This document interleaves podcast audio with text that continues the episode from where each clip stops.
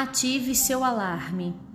O medo pode levar uma criança a sofrer calada dentro de casa. Saiba identificar se ela é vítima de abuso sexual. Por Pablo Canales. Pode ser que a infância, uma das fases mais belas da vida, esteja sendo roubada pela violência sexual cometida contra alguma criança que você conhece. Trata-se de uma situação complexa de identificar.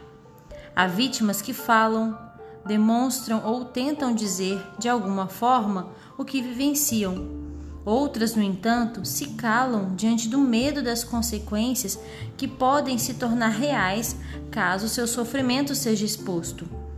O abuso sexual infantil é um fator de risco que pode levar à depressão, ansiedade, pânico isolamento social ou transtorno de personalidade.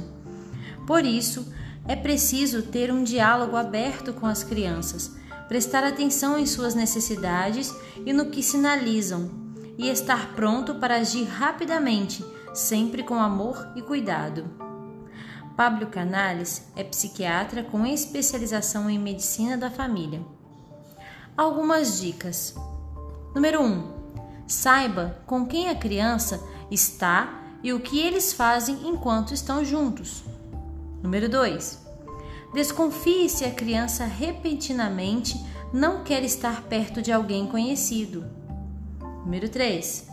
Observe se ela apresenta uma mudança repentina de comportamento, sem causa aparente, como irritação e choro. Número 4.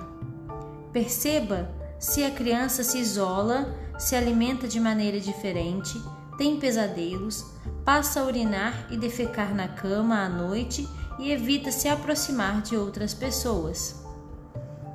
Número 5. Nunca desconsidere o que ela compartilha com você, ainda que por meio de desenhos. Número 6. Marque uma consulta com um psicólogo infantil Pode ser que a criança esteja com medo de lhe contar o que está vivendo. Número 7. Se o abuso for confirmado, denuncie o agressor para o poder público e mantenha a criança longe do alcance dele. Número 8.